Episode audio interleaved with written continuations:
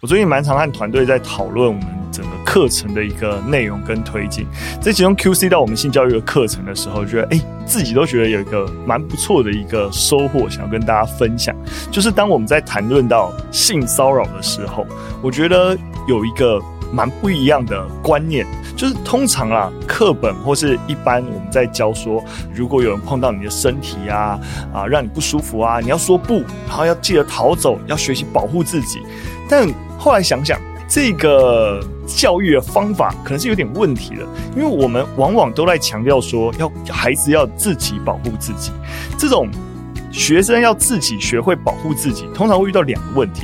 第一个是，通常在惊吓的时候，我们都知道会有僵住啊，怀疑自己，因此无法马上做出反应。只要有被性骚扰。应该都可以感受到这件事情。另外一个啊，是当孩子没有办法做出反应，然后就受害的时候，他就进一步会怎样？会自责，就说啊，所以是不是我的错？因为我没有保护好自己。所以我们意识到这个问题啊，就觉得原本那种所谓的比较被动的啊，要保护自己，其实整个教育方式，我们应该可以修改成主动的去伸张自己的权益。像是哎、我的身体我可以做主，会比起要学会保护自己来的要好。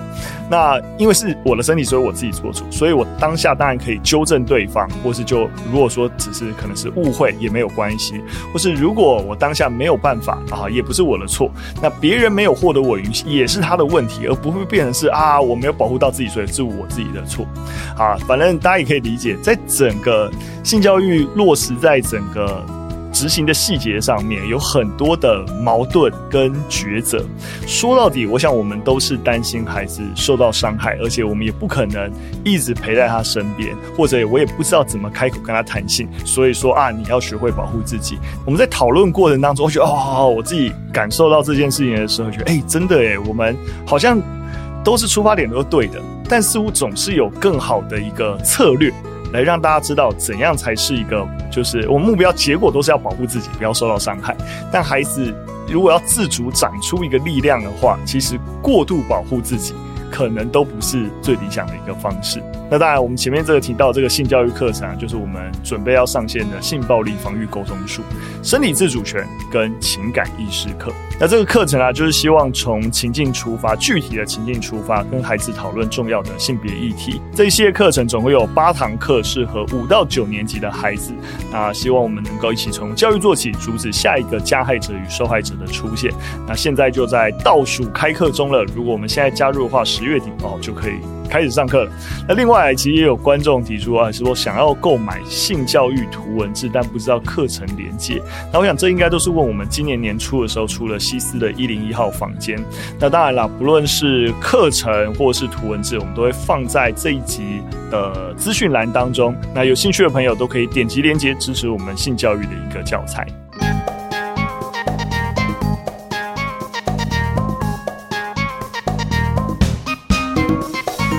来到聊聊教育吧，要怎么和孩子讲这个？你也正困扰这个问题吗？无论是困难的知识内容、难以启齿的话题、充满争议的讨论，台湾吧聊聊教育吧 Podcast 新单元，这个怎么讲？将访谈各个领域的伙伴，一起聊聊他们分享内容的经验，并带你认识与孩子接触不同领域有哪些诀窍与心法。欢迎我们这一集的来宾萧宇辰。这是录一百多集以来第一次开场，不是我。没错，哎，大家好，我是陈杰，我是之前来过两次的陈杰。对，他他才来来过两次，现在就直接霸占主持人的位置了。没有没有，因为其实是这样子，雨辰虽然是第一集开始的主持人，然后我们大概知道说，哦，他是台湾爸的执行长啊，然后他过去当过学校老师，blah blah blah。不过。录了一百多集，我们才发现说，哎、欸，好像从来没有完整的来介绍他。观众可能也不在意啊。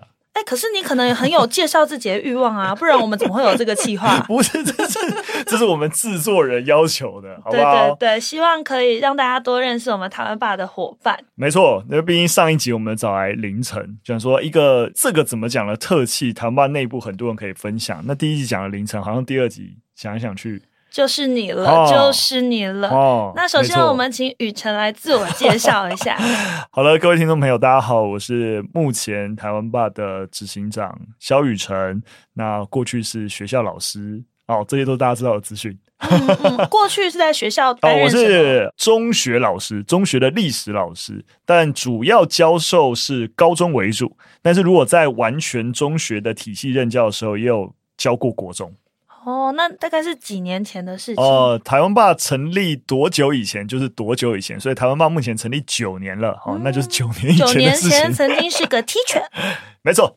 再来，你可以说说三个会让大家有点意外的点吗？啊，有点意外的点哦，这好难哦，一些小反差感啊，因为毕竟你给大家就是那种很知识的形象。我想第一个点，我觉得就是一般人。我觉得都会对于学历史人有一个迷思，就出去旅游的时候，大家就会觉得啊，你是不是去到那些古迹啊、名胜，然后哦会特别有感觉之类，并没有，并没有吗？你不会直接导游起来吗？就摸着一块砖头，就说你知道这块砖头可是当时怎么样的砖头？我我相信有些人有，有些人会，对，但但我不是这个哦，所以我并不会。当然了，就是我觉得。就跟你去任何的地方，其实有导览，然后你更知道这个故事，都会让你的旅游体验更深刻一样。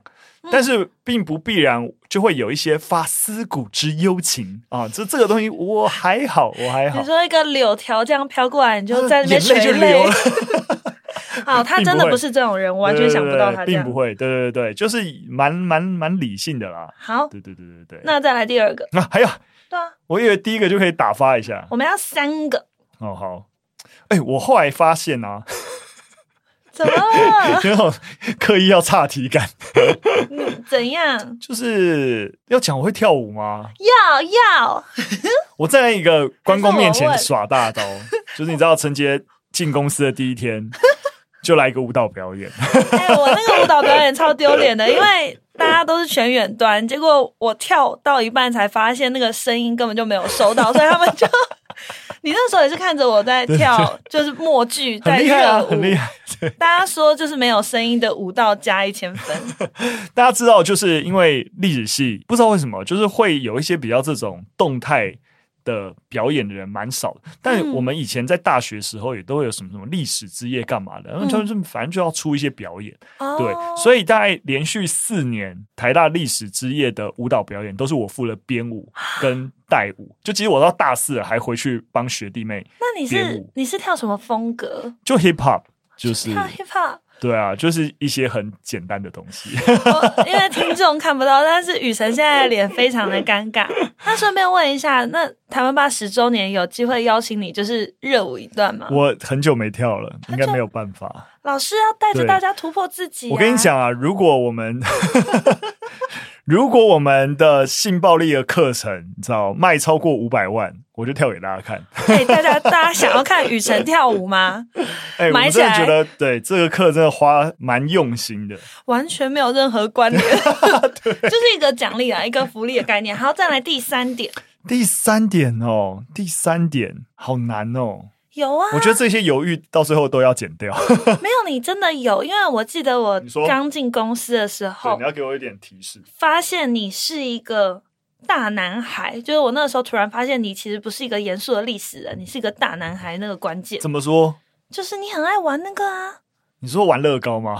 对，我也是这三四年开始有的一个，我觉得也不是兴趣，我觉得是一个。舒压的一个渠道，嗯，就是我从三四年前就接触到乐高世界，感受到一个在积木里面，在一个规范的框架底下完成一个作品的一个成就感，从此就回不去了。嗯、然后接着又进入钢弹的世界。哦，对，我刚这样问你，玩乐高应该就会玩模型。对对对对对，嗯、哎呦，钢弹很厉害，很好玩，万代很强哎。你可以不看任何的指示就自己拼出钢弹吗？嗯，我现在钢弹有点越来越复杂。嗯、如果那种 HG 那种很简单的东西，我觉得应该是 OK 的。嗯、对，但那种 RG 啊，或是 MG 等级的东西，有些它那个零件太细小了，没有办法。对，还是要照着说明书。嗯啊、好，观众，我不知道他在讲什么，但是他现在眼神非常发光。好，那我们其实雨辰的三个让大家意外的点，就，就是他其实比较理性，不会在旅游景点流泪。然后第二个是他会热舞，并且希望大家可以让他有机会热舞。再来第三个就是他是一个爱玩乐高的大男孩。嗯你知道吗？尤其是现在下个月我小孩就要出生了，我最担心、最焦虑的事情就是我的玩具要收纳的问题。你一定要收，不然他会吃那个小零件。对啊，没有我我还没这么的，就是父爱大爆发，就我没有担心小朋友发生什么事情，我只担心我的玩具被他摔坏。好，这是我们大家意外的第四个点。什么意思？就是还没看到小孩，还没有任何感觉，但只担心自己的玩具。OK OK，好，那我们就进入接下来下一个部分哈。其实大家应该都还蛮好奇说，说我们都知道雨辰是老师，但是为什么想要当老师？好像没聊过。我觉得想要当老师，跟我我上个上个礼拜。跟我老婆去吃饭，然后竟然在餐厅，那间餐厅很小，竟然遇到我历史老师，以前高中的时候历史老师，嗯、吓傻，就是哦这么巧。我为什么你问这个问题？我讲一个八竿子打不着的关系，就是因为干嘛？就是我会想要当老师，就跟我高中的历史老师。有关哦，那他还在职？他还在职，他还在职。Oh my god！对对对，很厉害。我们之前也有一集 podcast 有邀请他来聊，就是专题式学习。嗯、对，因为他其实算是在台湾中学历史教学，然后其实是蛮蛮知名的老师。对对对，那我印象非常深刻，就是其实也说实在的，你到了高中，到了高二、高三，其实你也未来也不知道干嘛。嗯、然后我选那时候我选文组，我选文组唯一理由就是我知道我喜欢历史，嗯，然后其他就什么都。不知道，对，也不知道喜欢历史未来可以干嘛，因为那时候都不会想到那么远。哎，你知道自己喜欢历史是从小喜欢读历史书，还是你是学科上，然后发现自己喜欢？我是我是小学的时候开始看那个横山光辉的《三国志》漫画，嗯、开始喜欢历史。哦，对对对，那时候小时候就是因为小时候家里也没什么书，然后发现图书馆竟然有漫画。嗯吓死我了！然后每节下都跑过去，然后那个班上老师还觉得哇，你都去图书馆好认真，都在看漫画。对对对，都有点惭愧，我是去看漫画。不会啊，漫画是很棒的，现在有很多很棒的。那个时候啦，那个时候，对对对，然后就从看漫画、三国漫画，然后就开始啊看《三国演义》啊等等。我就从喜，我就跟蛮多男孩蛮像的啦，就是从喜欢三国系列的东西出发，然后会打一些什么真三国无双的电动，会吗？呃，因为真三国无双没有 PC 版，我家里小时候没有那种游乐器，哦、对，那那后来很后来比较大的时候有 PC 的，有电脑，嗯、有个人有那种桌机的电脑，所以会玩那种什么《三国群英传》啊之类的那种 PC 单机的三国游戏。嗯对，然后我大概很明确，从喜欢三国到感知到喜欢历史，他从国中就很明确，因为国中只要那种开学第一天把课本发下来，我在第一天历史课本就自己翻完了，哦，就就知道蛮喜欢历史，我就会要当历史小老师这个样子。对，哎，其实我觉得还蛮少见，是因为喜欢历史而学文组，因为通常大家是因为讨厌数学。哦，对，其实我那时候很挣扎，因为我数学其实蛮好的，嗯，就是我甚至。大学四年都在当数学家教，读历史系啊，在当数学家教，就是我数学其实蛮好的，但我英文其实不太好，就从小就没有把英文学好，哦、所以其实，在选组上面其实蛮蛮尴尬的。就我数学不错，应该要选啊、呃，就是二三类二三类组，嗯、尤其我在南校，你知道吗？嗯、就是选二三类组是一个趋势，是一个普遍的状态，尤其如果数理又不错的话，但我比较喜欢历史，但我选一类组就会有一个劣势，就是英文太烂。嗯，所以啊，那时候很挣扎，后来也是不管三七二十一，我就选了文组了。好啊，遇到历史老师，哦，拉了那么大一圈，对对对，我觉得遇到历史老师有很大的关键是那个那个场景，我还记得非常的印象深刻，就是老师他迟到，哦、上课迟到，哦、就那节课他大概晚了快十多分钟才进教室吧，然后大家就不知道老师到底发生什么事情，然后老师进教室，我当然先跟大家 say sorry，然后就说那他就是。还有蛮多除了课务以外的一些跨校的一些，然后那时候可能辅导团啊、教学工作在忙。嗯、那时候我们也听不太懂啊，嗯、反正就忙很多额外的一些就是事情这样子，嗯、然后就稍微跟我们讲一下，然后讲完之后，他就突然露出一个非常满足的笑容。然后就跟大家分享说，他虽然很多事情很忙，但他就好开心。他觉得他他也是从小很喜欢历史，然后就觉得现在有一份这样的工作，然后让他就是做他喜欢的事情，又可以有钱拿，他就好开心。第一堂课吗？不是第一堂课，已经中间的，哦、就是其中一堂课。他突然很满足，很真诚的这样分享，对对对，突然就是有感而发的跟大家分享。我当当下听到就。我就是要变成这个样子啊！真的假的？对，当下的那个感受就是这样。哎、欸，我也跟老师一样，我也是喜欢历史、欸。哎、嗯，那不如我也当历史老师好了。就是当时候其实对于教育是没有任何想象，其实那时候就是一个理想型。哎、欸，像历史，像我历史老师那样子。嗯、然后他竟然说出我想要讲的事情，就喜欢历史，然后又有人给我钱，给我薪水，蛮好的。哎、欸，历史老师好像就是一个这样的工作、欸。哎。哎，可是其实你到大学应该会发现，历史也有学术研究的路线，然后也有教育的路线。嗯、其实觉得我一开始啊，就还蛮明确，就那时候我本来想定这件事情之后，我本来想象第一志愿就是念师大历史系，嗯，因为想那时候那个脑袋也很直观，就是说啊，要当老师是就要念师大这样子，所以我那时候第一志愿是，后来发现哦，原来台大也有教育学程，我想说这样分数上不了台大，就去台大了。对，后来嗯也没有到后悔。但是其实后来发现，因为台大教程毕竟是一个教程，所以它的教育相关的师资跟资源，比起师大其实相对有限蛮多的啦。当然，对对对，所以就嗯就还好，对对对。不过就是那时候的路径就蛮明确，我觉得是那时候在台大教程，你就要到大二才可以申请教育学程。我是一进去就很明确，就是我到大二就要申请教育学程，就很明确往这个方向去走，就走宗教。对，但是一样，那时候其实对教育是没有任何感受的。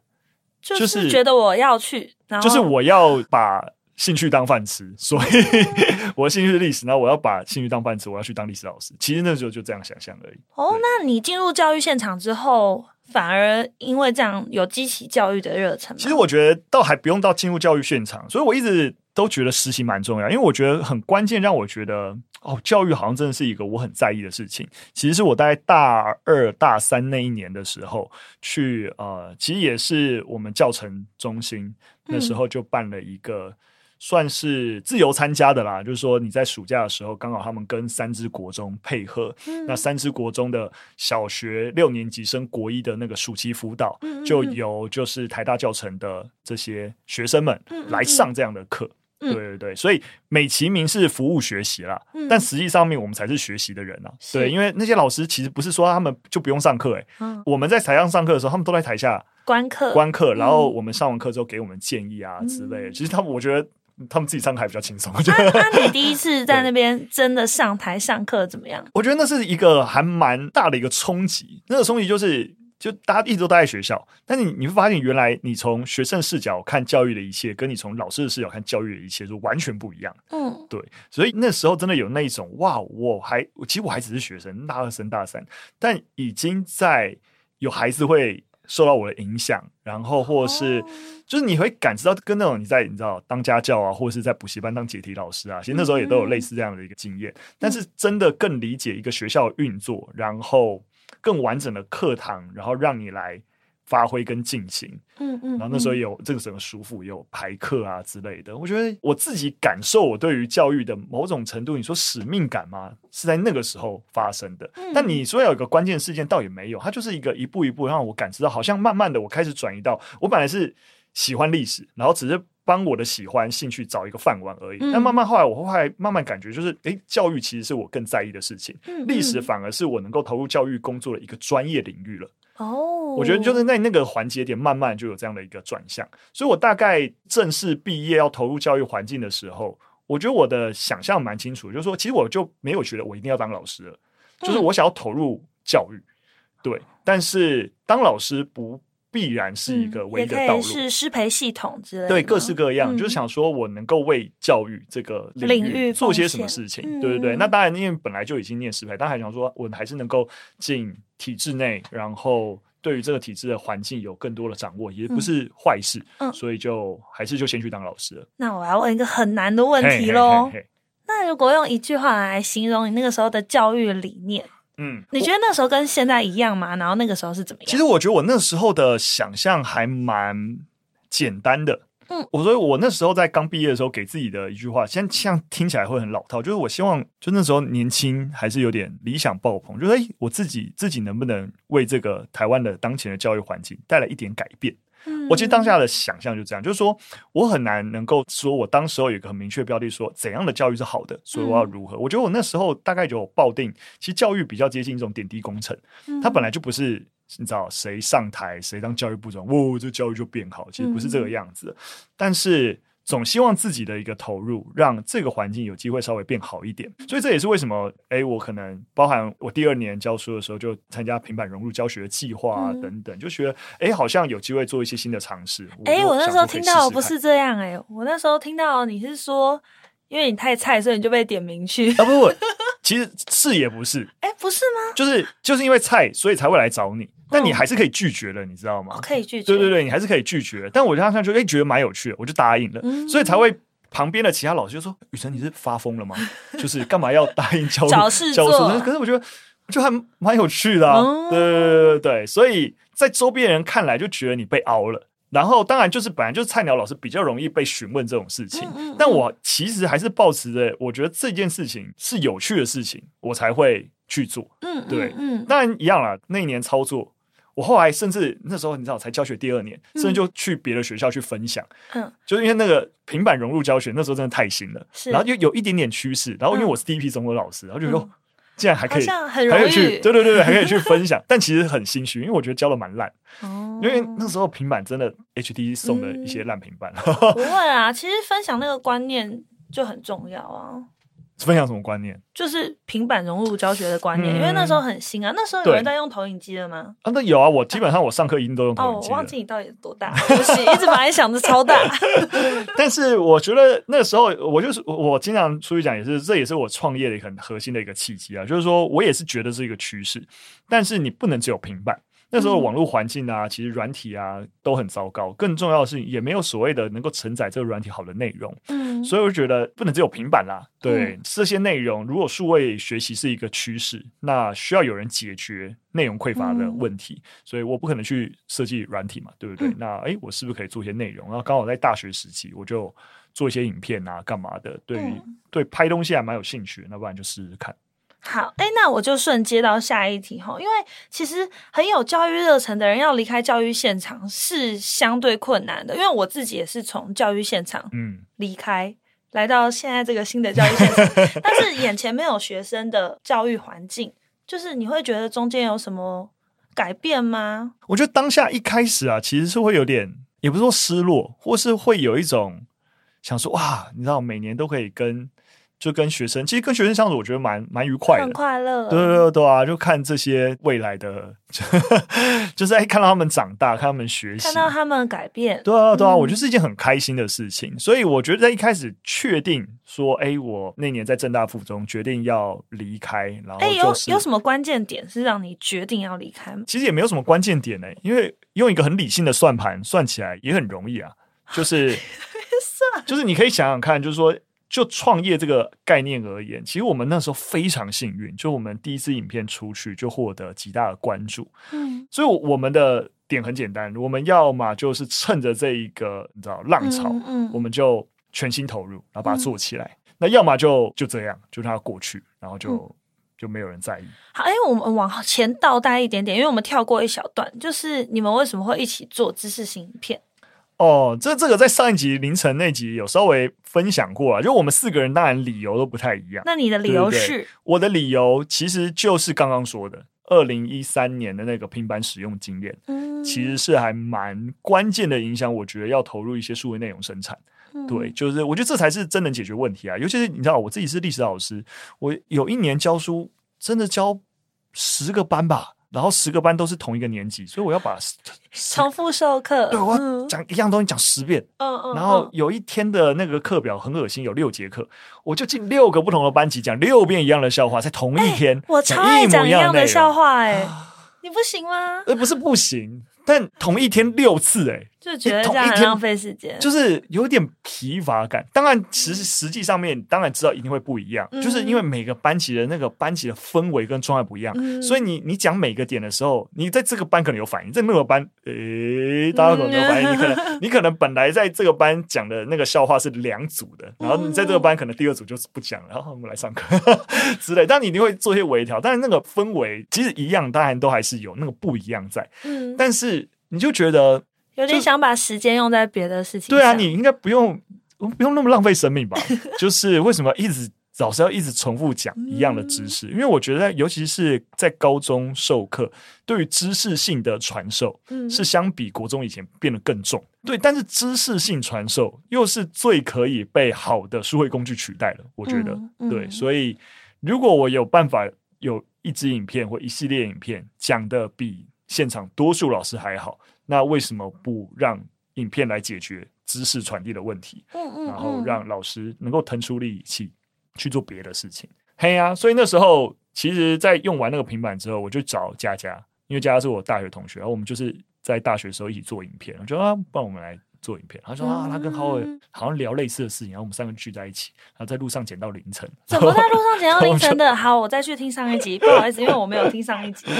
没有，因为还没有还没有试出，因为还没试出，我紧接着录。但也没有特别讲什么啊，因为凌晨那时候，在我们要做影片之前，他自己在网上就做了几支。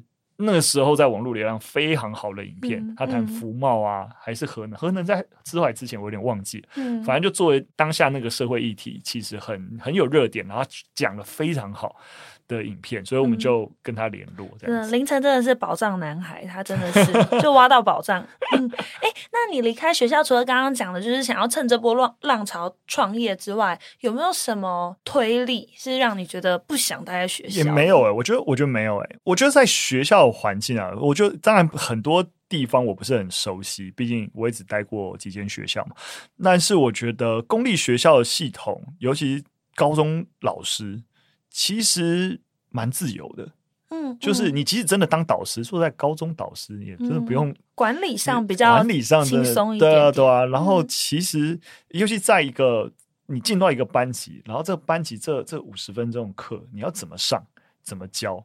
其实都是你说了算，嗯嗯嗯，就是你，尤其在高中你，你你你也很很难，或相对也很少会遇到所谓家长会很在意你怎么教我的小孩子。其实到年纪越大，其实家长对小孩的在意程度就越低。大概到国中要考高中之后，就是学生自己的事情。我很多朋友在国中以下的，就的确就会蛮辛苦。但我觉得我在高中，我觉得好像蛮舒服的。好，好羡慕你啊！相对蛮舒服的，对，所以一直都没有觉得留在。在这边有什么不好的？反正所以那时候对我而言没有什么推力，反而是在一个拉力上面的一个权衡。对我来说很简单，在那个时间点，如果我们四个不专心一起投入，他可能就哎昙花一现就没了。嗯，那我们就可以试试看，即使试试看，然后发现哎还是做不起来，那我就再回来学校嘛。对不对？嗯、学校学校不会倒闭啊。但反过来说，你看，就像我刚才说，我就继续留在学校啊，就没了。那我可能五年、十年后讲说，哎，再弄一个台湾爸爸，嗯、没有那个机会点啊。嗯、对对对，所以我觉得那个对我来讲，我那时候才二十四、二十五岁，那、嗯、那个选择很还蛮明白的。我那时候也没有女朋友，什么都没有，嗯、就是一个人，没有什么家累，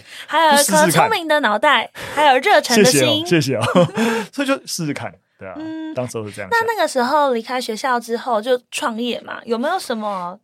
对于动画台湾史或者对台湾吧的期待，嗯，其实一开始，因为我们并不是为了成立公司而做动画台湾史，是做了动画台湾史以后，发现觉得这整件事情在整个知识的传递转化上面，好像我们社会需要一个新的、不一样的形式跟做法。甚至我你回到那时候，二零一四年更明确用知识型内容频道定位的，大概我们可能真的是很前面很前面。我不完，我们那时候没有调查，不能说我们是第一个，但真的非常前面，很早期。所以呃，我觉得我们试着就是这样说，哎，那既然我们做，而且我们既然一做就获得一个流量，代表说我们解决这个社会上某种程度的需求。对，那怎么样更好的再往下走下去？所以我们那时候是抱着这样角度去思考的。所以动画台湾史其实跟公司成立跟要做的事情其实有点分开来，因为动画台湾是我们四个聚在一起的一个 project，所以我们四个聚在一起不是为了成立公司，是为了做动画台湾史。所以动画台湾本来就那个目标就是要把它做完。反倒是成立台湾霸之后，我们在想，那台湾霸这个组织，然后我们搭着动画台湾这个新的格式，我们还可以解决这个社会上怎么样的一个资讯传递的问题。嗯。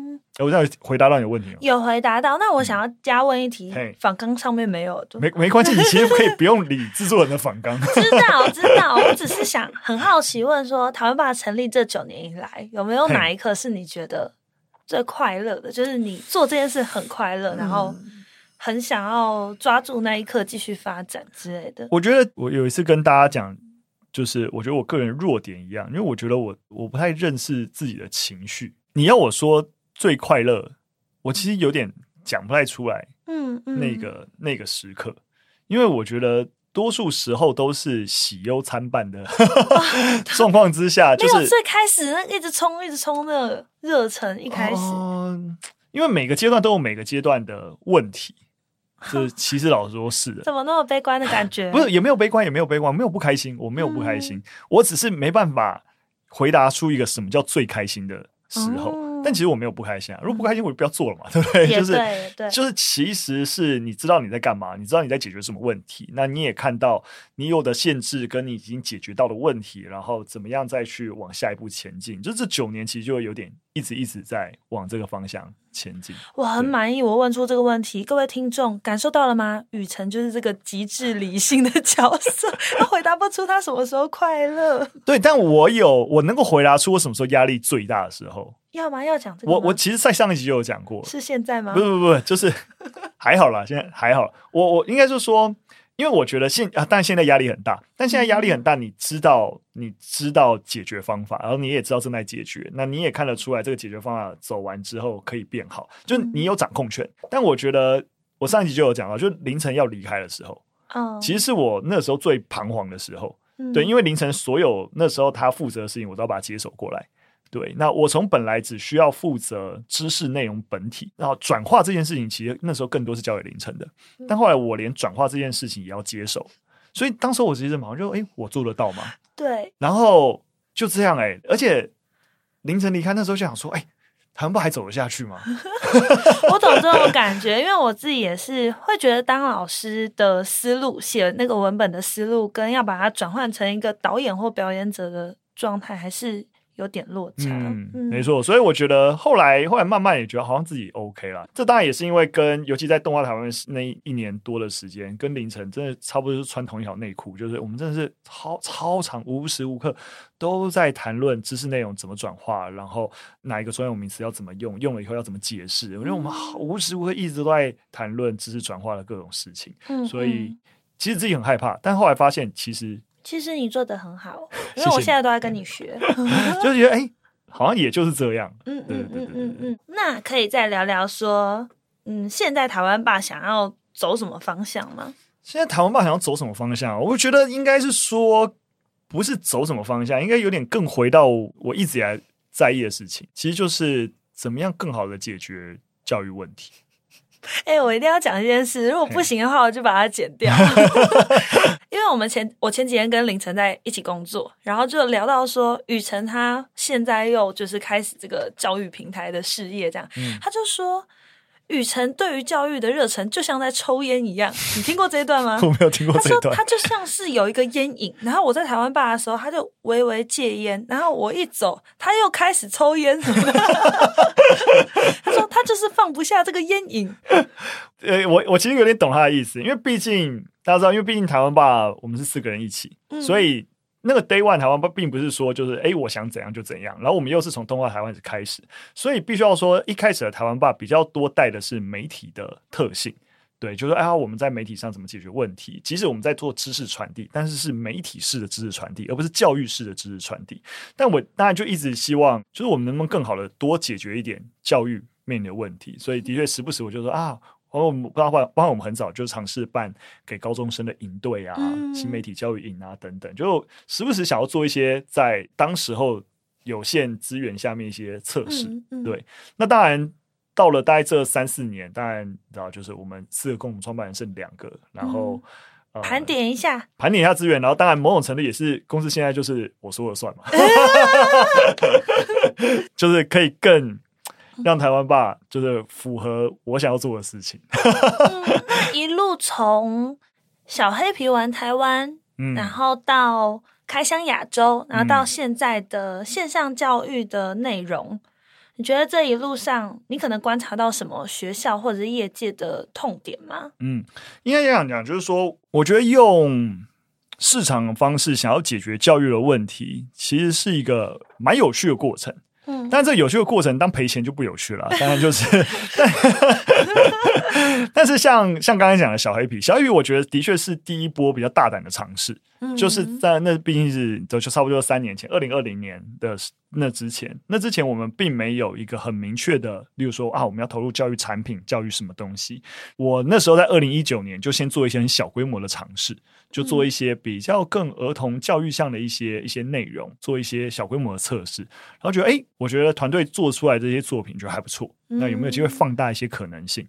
所以一开始也是选择用一个相对风险稍微小一点的方式，我就先用群募的方式。然后我也跟团队讲，如果我们试着群众集资测试市场的一个接受度，那没有到一个金额水位，我们大家就判定这社会并不支持台湾爸做这些儿童文化教育的内容，那我就不会再往下走。但如果超过这个金额，我判断可能 OK，那我们再。往下加嘛，对，所以我那时候设定的金额是四百万，嗯，就是哎，如果四百万以下，因为我们那时候做很多东西，我们就四册的儿童绘本，然后还有桌游，然后还有一系列的动画内容之类，其实四百万一定是赔钱啦，四百万肯定赔钱。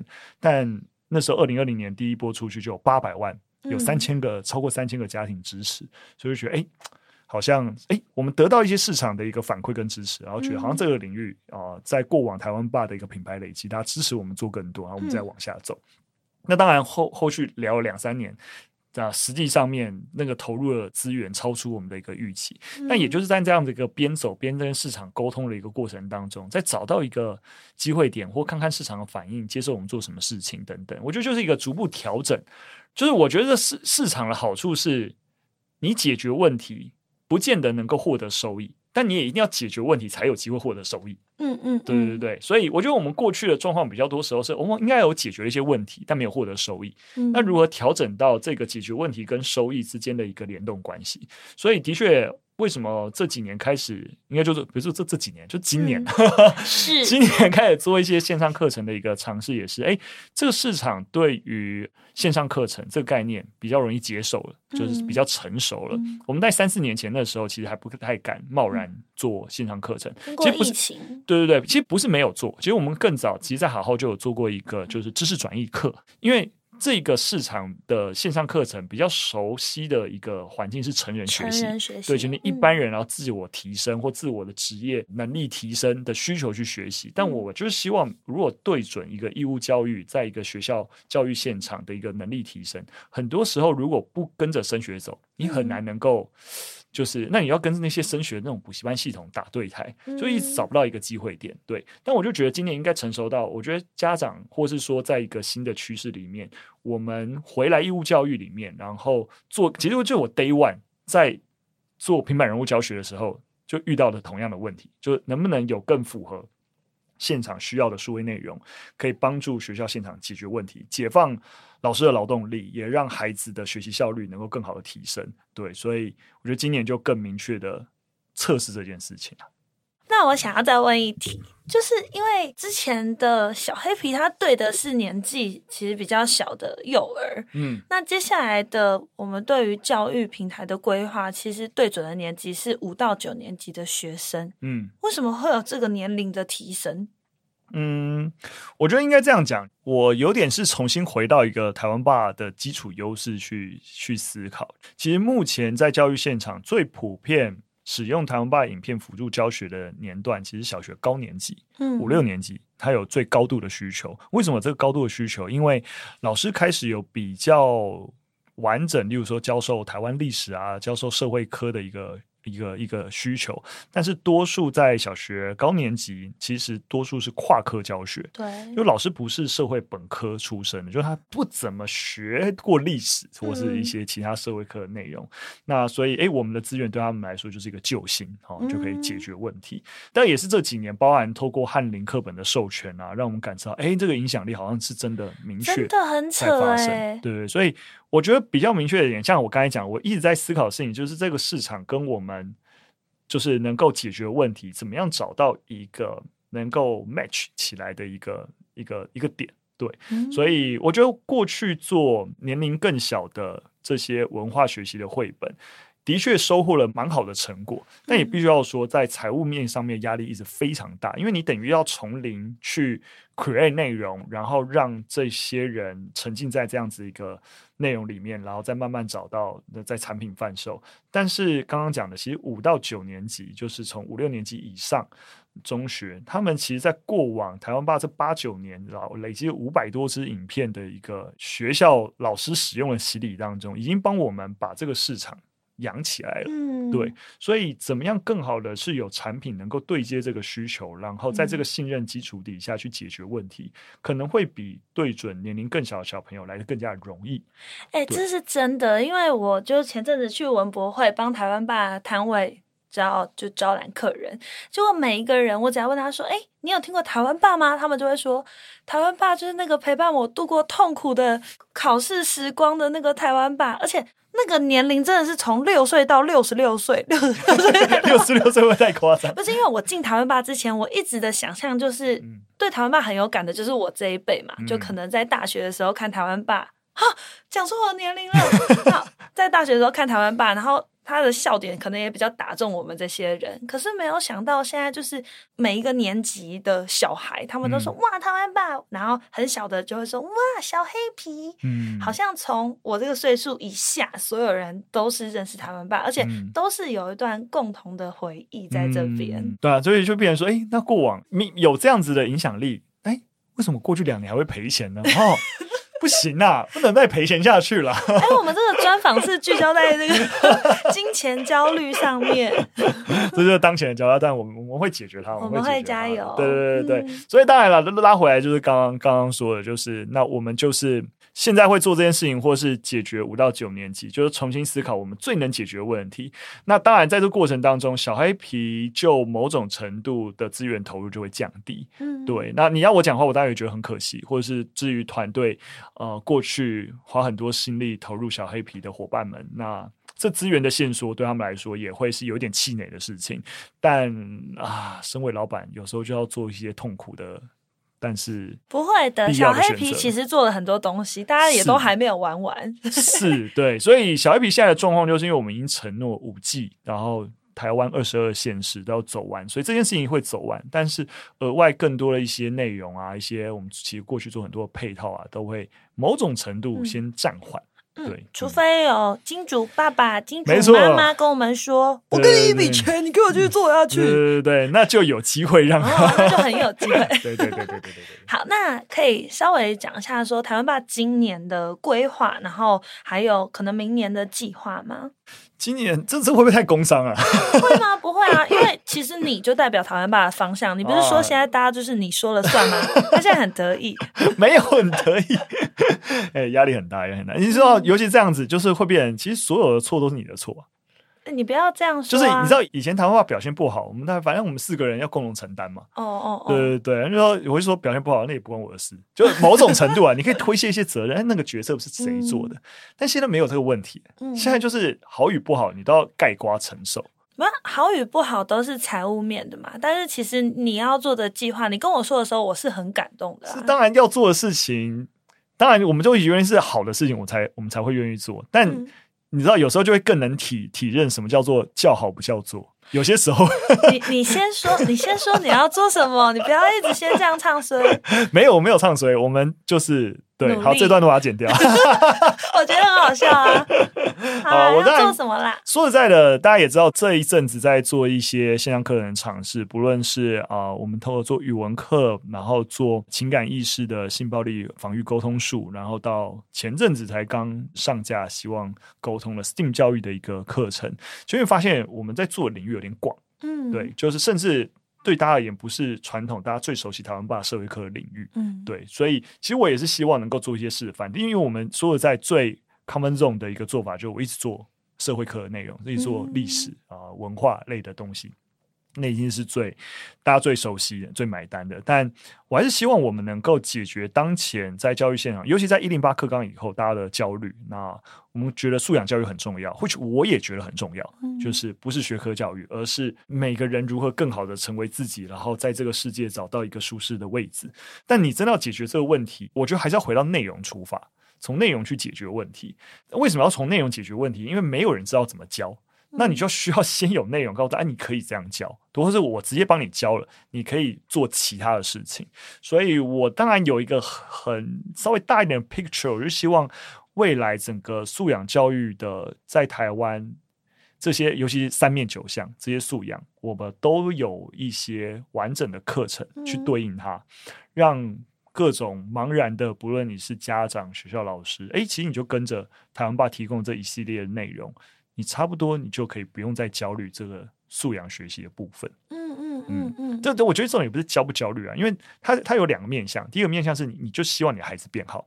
第二个面向是，还是稍微觉得他希你希望他考上一个好的学校，那符合这个社会的。对对对。那你会发现这两件事情是同样的事情，因为当课纲改变，考招制度会跟着课纲改变。所以第一个你会发现，例如说很明确的，这这几年大家都很头痛的学习历程档案，对不对？嗯、再来就是你会发现，因为课纲在那边，所以大考的考题会跟着做调整，作文很明显，对，作文很明显。嗯、然后这些考题，它都会，你如果你仔细去看大考中心啊。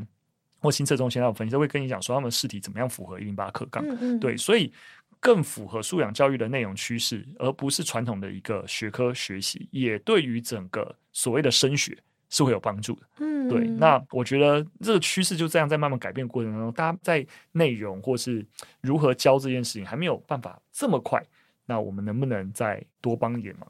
你讲的太模糊了，先说几堂课。几堂课当然就是很多课，不是啊？你要让大家想象一下，我们今年推了三堂课，对，那剧里面你就可以想象，整个三面九项拉出来，嗯，九个面相一定各有一门课，会源源不绝的课出来。就是你只要在哪个面相，你想要让孩子变得更好啊，媒体素养，你很担心孩子变得短眼睛脑，嗯，我们也会有一堂。面对短影音脑的，就是媒体素养课，嗯、对，那或是我觉得在那种如何自主行动啊，那种规划的一个层面，如何从理财教育出发，然后让孩子对于自己的人生生涯规划能够，就生涯规划不是，我觉得在这个时时代里面抽离。财务思考的生涯规划其实是很不现实的。嗯，对对对。那我就过去辅导课都这样的教我。我我我很以前都觉得是生涯规划很 bullshit。这社会就是一个资本社会，你最好是可以规划生涯。哦，但是我以前就是比较反骨的，但是我现在不会这样觉得。但就是说，你需要你需要务实的去想生涯规划的时候，其实。理财，你有多少资源？哎，我觉得那不是钱本身，而是有多少资源，然后更务实的去评估自己的选项可能性啊，等等。嗯，其实是需要从小做一点培养训练。真的，其实，在学校教育，现在理财教育的重要性也越来越高。但我就觉得，理财教育跟生涯规划这个概念的结合，其实可以更紧密的。嗯，大概来，我是举例啦，听起来真的很丰富。就是九面向的东西，我们都希望能够照顾到。嗯，了解。那其实教育其实就是。